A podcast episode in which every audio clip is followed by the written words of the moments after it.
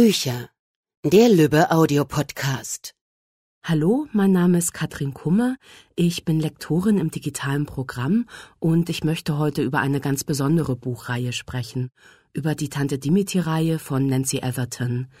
Für alle Leser, die noch nie von Tante Dimitri gehört haben, stelle ich die Reihe ganz kurz vor und für alle Tante Dimitri-Fans, die schon sehnsüchtig auf den 20. Band warten, der übrigens im Mai jetzt erscheint, werde ich nachher das erste Kapitel von Tante Dimiti und das Geheimnis des Sommerkönigs vorlesen. Worum geht es in der Reihe und wer ist eigentlich diese Tante Dimiti? Das fragt sich auch Lori Shepard, eine junge Amerikanerin, die eines Tages einen Brief von einer Anwaltskanzlei erhält. In dem Brief wird ihr erklärt, dass sie das Erbe von Tante Dimiti antreten soll. Lori geht es nicht besonders gut. Sie ist gerade an einer Art Tiefpunkt in ihrem Leben angelangt. Sie hat sich vor kurzem scheiden lassen, hat wenig Geld, hält sich mit Gelegenheitsjobs über Wasser und vor allem ist sie traurig über den Tod ihrer Mutter, die vor kurzem verstorben ist. Tante Dimiti kennt Lori nur aus den Gute-Nacht-Geschichten aus ihrer Kindheit, die ihr ihre Mutter immer erzählt hat. Und jetzt stellt sich plötzlich heraus, dass diese geheimnisvolle Tante Dimiti nicht etwa nur eine Ausgeburt der Fantasie ihrer Mutter ist, sondern dass es Tante Dimiti wirklich gegeben hat, dass sie eine ganz reale Person ist. Lori wird neugierig und zusammen mit dem jungen Anwalt Bill macht sie sich auf den Weg nach England, um dort herauszufinden, was es genau mit dem Erbe von Tante Dimiti auf sich hat. Für alle, die die Reihe noch nicht kennen, will ich nicht zu viel verraten, nur so viel ist klar, ähm, Lori bleibt in England und erlebt dort eine ganze Reihe von Abenteuern und löst natürlich unzählige Geheimnisse und Rätsel, die man alle in den 20 Bänden der Reihe nachlesen kann. Bei einer Buchreihe, die sich über 20 Bände hinzieht, fragt man sich natürlich, was macht eigentlich diese Faszination dieser Reihe aus? Und warum interessieren sich Leser immer noch für den 20. Band? Um das besser zu erklären, lasse ich am besten die Hauptfigur Lori selber zu Wort kommen. Gleich am Anfang des allerersten Bandes der Reihe, Tante Dimitri und das geheimnisvolle Erbe, beschreibt Lori, was sie an den Gute-Nacht-Geschichten, die ihr ihre Mutter über Tante Dimitri erzählt hat, immer so geliebt hat. Tante Dimitris Abenteuer waren weder großartig noch gefährlich. Sie alle spielten in einem unbekannten Zauberland – wo gewöhnliche Dinge mitunter andere Namen hatten als bei uns und wo Tee eine Art Allheilmittel zu sein schien. Die Geschichten selbst waren jedoch eher alltäglich. Tante Dimiti war die normalste Heldin, die mir je begegnet war, und auch ihre Abenteuer waren schrecklich normal. Und dennoch bekam ich nie genug davon. Das, was uns Lori hier über Tante Dimitri erzählt, trifft auch auf ihre eigenen Abenteuer zu, denn ähm, auch Lori ist total normal und ihre Abenteuer, die eher skurril und lustig sind, die sie in jedem Band bestehen muss, und die Rätsel, die sie mit Hilfe von Tante Dimitri löst, sind alltäglich. Daher kann man die Reihe auch nicht wirklich als Krimireihe bezeichnen, sondern eher eine Art Märchen für Erwachsene. Bücher, mit denen man sich an einem verregneten Abend auf dem Sofa mit einer Tasse Tee gemütlich machen kann. Und natürlich gibt es auch am Ende jedes Buches ein Rezept, das zum Nachbacken einlädt und was ich nur empfehlen kann. Ja, Lori ist wirklich so sympathisch, dass man in jedem Band aufs Neue mit ihr ein Abenteuer erleben möchte und daher würde ich jetzt gerne auch das erste Kapitel des 20. Bandes Tante Dimitri und das Geheimnis des Sommerkönigs vorlesen. Kapitel 1 Jede Nebenstraße ist für jemanden die Hauptstraße. Ganz gleich, wie holprig oder entlegen sie ist. Eine Straße führt immer irgendwo hin. Und für irgendeinen Menschen ist dieser Ort sein Zuhause. Ich wohnte an einer Nebenstraße, einer schmalen, gewundenen Gasse, die von Hecken, saftigen Wiesen und schattigen Wäldchen gesäumt war. Mein Heim war ein honigfarbenes Cottage in den Cotswolds, einer Landschaft mit wogenden Hügeln und einem Flickenteppich von Feldern in den englischen West Midlands. Und meine kleine Straße wurde hauptsächlich von meiner Familie, meinen Freunden und meinen Nachbarn genutzt. Dann und wann klopften verwirrte Fremde an meine Tür, um nach dem Weg zu fragen, kehrten dem Ort jedoch so schnell wieder den Rücken, wie sie gekommen waren. Sie hatten keinen Grund zu verweilen. Keine Burg, keine Kathedrale, kein bronzezeitliches Hügelgrab und keine Strandpromenade zogen ihr Interesse auf sich. Abgesehen von seiner beschaulichen Schönheit und dem ewigen Kreislauf des Landlebens war nichts Besonderes an diesem Winkel in den Cotswolds.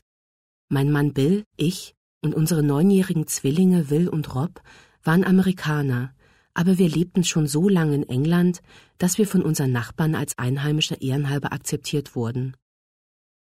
Unser Cottage lag in der Nähe des Dörfchens Finch, eines Ortes, der so winzig und so bedeutungslos für die Welt war, dass die meisten Kartografen vergaßen, ihn auf ihre Karten einzuzeichnen. Für uns, die wir dort lebten, war Finch natürlich von enormer Bedeutung. Es war der Mittelpunkt unseres Universums, die Achse, um die wir uns drehten. Wir waren vielleicht nicht in der Lage, den Namen des angesagtesten Prominenten zu nennen, doch übereinander wussten wir alles, was es zu wissen wert war. Nur Augenblicke, nachdem sich die jeweilige Katastrophe ereignet hatte, waren wir im Bilde darüber. Wessen Hund sich Flöhe eingefangen, wessen Dach eine undichte Stelle aufwies und wessen Chrysanthemen sich die tödliche Wurzelfäule zugezogen hatten.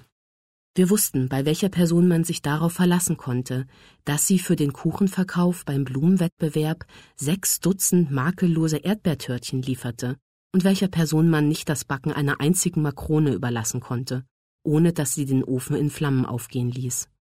Wir wussten, wessen Kinder und Enkel entzückend waren und welche man wie die Pest meiden musste. Und wir teilten unser Wissen mit einem Eifer, der jedes soziale Netzwerk in den Schatten stellte.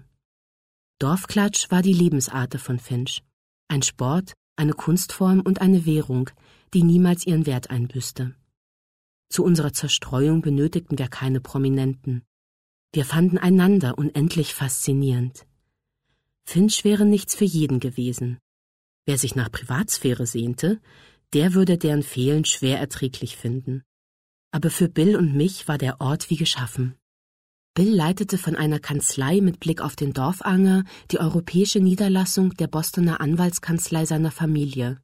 Will und Rob besuchten im nahegelegenen Upper Deeping die Morningside School, und ich jonglierte eine Vielzahl von Rollen.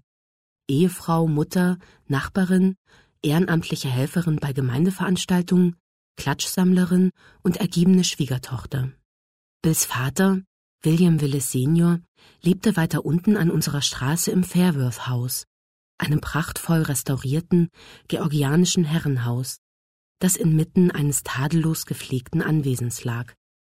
Willis Senior hatte den Großteil seines Erwachsenenlebens in Boston verbracht und den Hauptsitz der Kanzlei geleitet war jedoch, nachdem er in den Ruhestand gegangen war, nach England gezogen, um seinen Enkeln näher zu sein. Mein Schwiegervater ist ein altmodischer, vornehmer Gentleman, ein gut aussehender Witwer und liebenswürdiger Großvater. Ich himmelte ihn an, genau wie fast jede Witwe oder unverheiratete ältere Dame in Finch. Manch ein Herz war gebrochen worden, als Willis Senior das seine der berühmten Aquarellmalerin Amelia Thistle geschenkt hatte. Es hatte fast zwei Jahre gedauert, bis Amelia seine Gefühle erwidert hatte, aber schließlich zahlte sich Willis Seniors geduldige Brautwerbung aus. Er hatte ihr einen Heiratsantrag gemacht. Sie hatte angenommen und das Datum für die Hochzeit war festgesetzt worden. Bill war entzückt. Er brannte ebenso darauf, als Trauzeuge seines Vaters zu fungieren, wie ich mich darauf freute, Amelias Trauzeugin zu sein. Obschon Willis Senior nicht mehr der familieneigenen Kanzlei vorstand, war er noch immer das Familienoberhaupt, und kein Verwandter wollte sich seine Hochzeit entgehen lassen. Heerscharen von Tanten, Onkels, Cousinen und Cousins würden in Bälde über Finch hereinbrechen, um dem Pater Familias die Ehre zu erweisen. Ein Ereignis, dem Bill nicht mit ungetrübter Freude entgegensah. Zwar kam er gut mit den meisten seiner Verwandten aus, doch zwei seiner Tanten konnte er nicht ausstehen. Er bezeichnete sie als Harpien, allerdings nur, wenn Will Rob und sein Vater außer Hörweite waren. Tante Honoria und Tante Charlotte waren seit vielen Jahren verwitwet. Beide waren mit Männern aus ihren eigenen gesellschaftlichen Kreisen verheiratet gewesen. In ihren Augen hatte Bill seinen schwerreichen, alteingesessenen Bostoner Familienclan vor den Kopf gestoßen als er eine Frau aus der Chicagoer Mittelschicht geehelicht hatte. Hätten sie sich mir gegenüber offen feindselig verhalten, hätte Willis Senior ihn ordentlich den Marsch geblasen.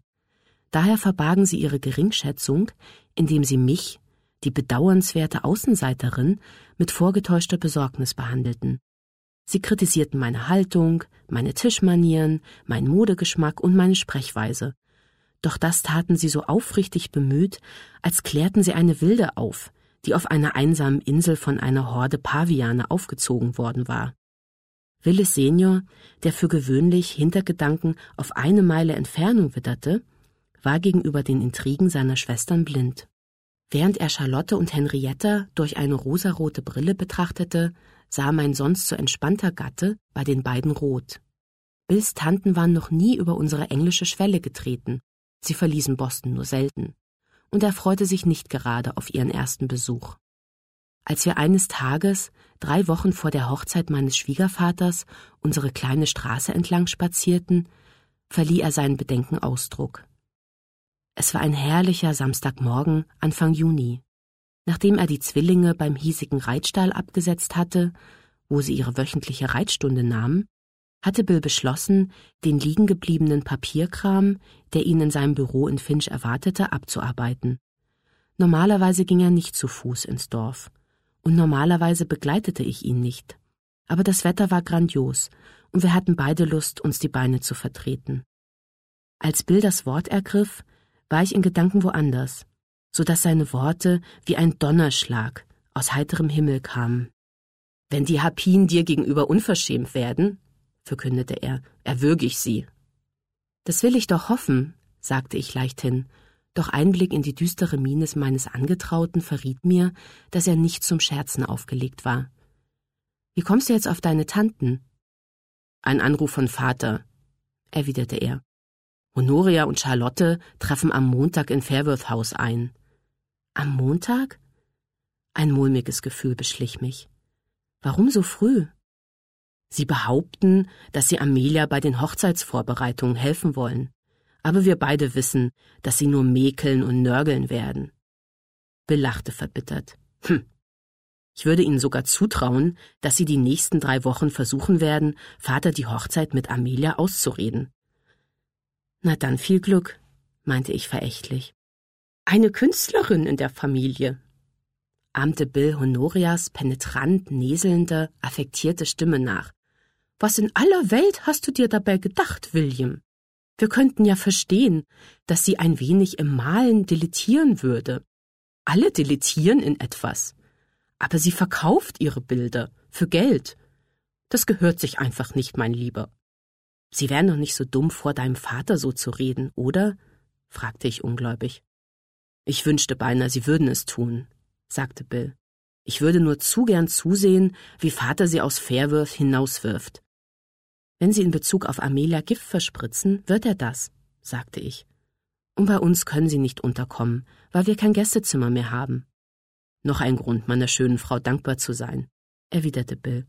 Und meiner wunderschönen Tochter, Bills Laune und Haltung verbesserte sich schlagartig, als er auf den kostbaren Passagier hinuntersah, den ich im Kinderwagen vor mir herschob. Seine Schultern entspannten sich, seine Fäuste öffneten sich und seine Gewittermiene wich einem Ausdruck purer Anbetung. Bill war verliebt wie noch nie zuvor, und ich verspürte nicht den leisesten Anflug von Eifersucht, denn ich war unserer Tochter Bess ebenfalls verfallen. Ihretwegen hatte Bill das Undenkbare getan. Er hatte sein Arbeitspensum reduziert, um fortan weniger nach der Pfeife seiner anspruchsvollen Klienten zu tanzen und mehr Zeit zu Hause bei seiner Familie zu verbringen. Eine Entscheidung, für die die Harpien niemals Verständnis aufbringen würden. Ich aber schon, und ich stand von ganzem Herzen dahinter. Unsere Tochter war nach meiner verstorbenen Mutter und unserer lieben Freundin Elizabeth Dimity getauft, aber Will und Rob nannten sie vom ersten Tag an Bess. Bess war eines Abends Ende Februar inmitten eines Schneesturms zur Welt gekommen. Also vor gerade einmal 15 Wochen. Aber wir hatten das Gefühl, sie seit Ewigkeiten zu kennen. Sie besaß die samtbraunen Augen ihres Vaters, meinen rosigen Teint und einen flaumig seidigen und sanft gelockten dunkelbraunen Haarschopf. Sie ist wunderschön, nicht wahr? säuselte ich. Sie ist unvergleichlich schön, pflichtete Bill mir bei. Und hochintelligent. Außerdem ist sie vorausschauend, hob ich hervor. Hätten wir unser Gästezimmer nicht zu einem Kinderzimmer für sie umfunktioniert, hätten wir es einer deiner Cousinen anbieten müssen. Wir danken Gott für diese kleine Gabe, murmelte Bill und strahlte Bess an. Keine Ahnung, wo Vater sie alle unterbringen will, setzte er kopfschüttelnd hinzu. Fairworth House ist groß, aber nicht groß genug, um alle auswärtigen Gäste aufzunehmen. Und dazu noch die von Amelia. Er könnte jemanden im alten Kinderzimmer einquartieren, schlug ich im Scherz vor. Willis Senior hatte, sobald sich bei uns weiterer Nachwuchs ankündigte, das Kinderzimmer in Fairworth House renovieren lassen. Es war in der Tat praktisch, wenn während einer unserer Besuche Zeit für Best Nickerchen war. Aber für Erwachsene eignete sich das Zimmer freilich nicht. Ist das dein Ernst? fragte Bill und musterte mich zweifelnd. Nein, nicht wirklich, sagte ich seufzend. Zum Glück hat Amelia Hotelzimmer in Oxford und Upper Deeping für die meisten Gäste reserviert. Die Nachzügler werden hingegen sehen müssen, wo sie bleiben. Vielleicht können sie sich in den leerstehenden Cottages einmieten, sagte Bill. Ein unbehagliches Gefühl stieg in mir auf. Die leeren Cottages bereiteten mir weit mehr Sorgen als Bills Tanten. Honoria und Charlotte würden kurz nach der Hochzeit wieder abreisen, aber die Cottages waren Teil einer beunruhigenden Entwicklung. In Finch standen zwei Häuser zum Verkauf, und zwar schon seit fünf Monaten. Ihre ehemaligen Besitzer waren verstorben bzw. weggezogen, und obwohl die kleinen Häuschen ansehnlich und in gutem Zustand waren, hatten sich bislang noch keine neuen Besitzer für sie gefunden. Mir war das ein Rätsel. Finch mochte ja klein sein, aber es wurde doch einiges geboten.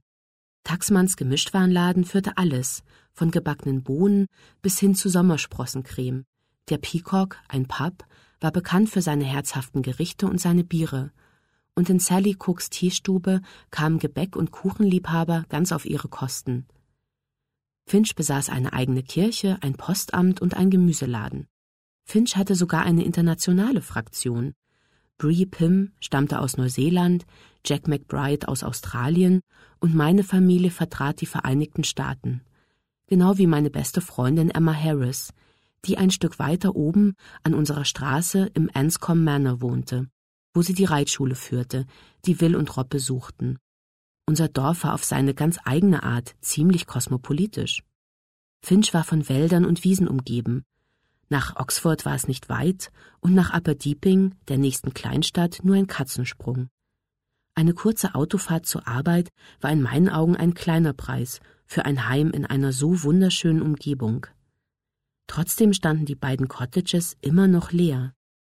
Eigentlich dürfte es gar keine leeren Cottages in Finch geben, sagte ich. Solche Schnäppchen hätten schon vor Ewigkeiten weggehen müssen. Was ist bloß los mit den Leuten, Bill? Warum will denn niemand hier wohnen? Keine Ahnung, sagte Bill. Und der Tag ist zu schön, um sich wegen eines Problems, das wir nicht lösen können, den Kopf zu zerbrechen. Ich sagte nichts mehr dazu, zermarterte mir aber weiterhin den Kopf.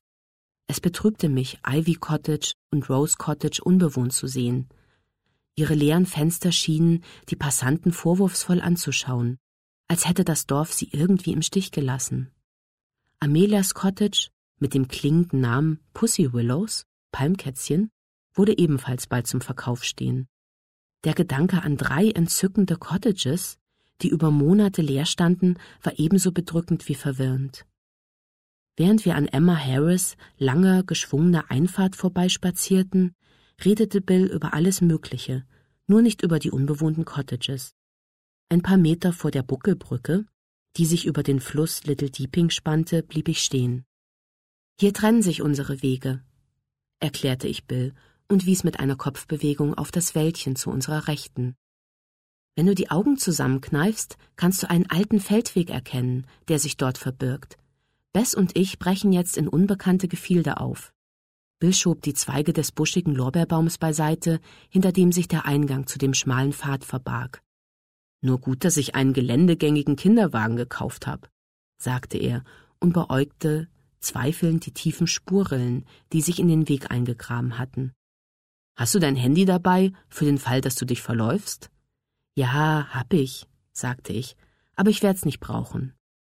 Laut Emma führt der Weg dicht an der Nordgrenze des Anwesens deines Vaters vorbei. Ich kann mich also unmöglich verlaufen. Emma Harris war nicht nur eine gute Freundin und ausgezeichnete Reiterin, sie war auch eine meisterhafte Kartenleserin. Sie hatte den nicht mehr benutzten Feldweg auf einer alten Karte der Nationalen Landvermessungsbehörde entdeckt, hatte ihren Fund jedoch selbst noch nicht erkundet. Die Vorstellung, dass Bess und ich kühn in Gefilde vordringen würden, in die selbst Emma noch nie ihren Fuß gesetzt hatte, heiterte mich auf. Geh nicht zu weit, ermahnte mich Bill. 40 Minuten hin, 40 Minuten zurück, erwiderte ich zuversichtlich. Es sei denn, der Weg ist vorher zu Ende, dann drehen wir früher um. Ein vernünftiger Plan, sagte Bill. Wenn du dich nur daran halten würdest, setzte er halblaut hinzu. Er gab mir einen Kuss und bückte sich, um auch unserer schlafenden Tochter einen Kuss auf die Stirn zu hauchen. Doch kurz vor der Buckelbrücke konnte er nicht widerstehen, mir über die Schulter zuzurufen Ruf an, falls du dich verläufst. Ich steuerte den Kinderwagen durch die Öffnung zwischen den Bäumen und auf den holprigen Pfad. Bill brauchte mich nicht daran zu erinnern, dass mein Geschick im Kartenlesen nicht so hoch entwickelt war wie bei Emma, aber ich brauchte auch keine Karte lesen zu können, um den beiden Fahrerinnen des alten Feldwegs zu folgen. Und keine Karte auf der ganzen Welt hätte mich oder Emma davor warnen können, was uns erwartete. Niemand von uns ahnte, dass Bess und ich kurz davor standen, das seltsame und geheimnisvolle Reich des Sommerkönigs zu betreten. Ja, vielen Dank fürs Zuhören.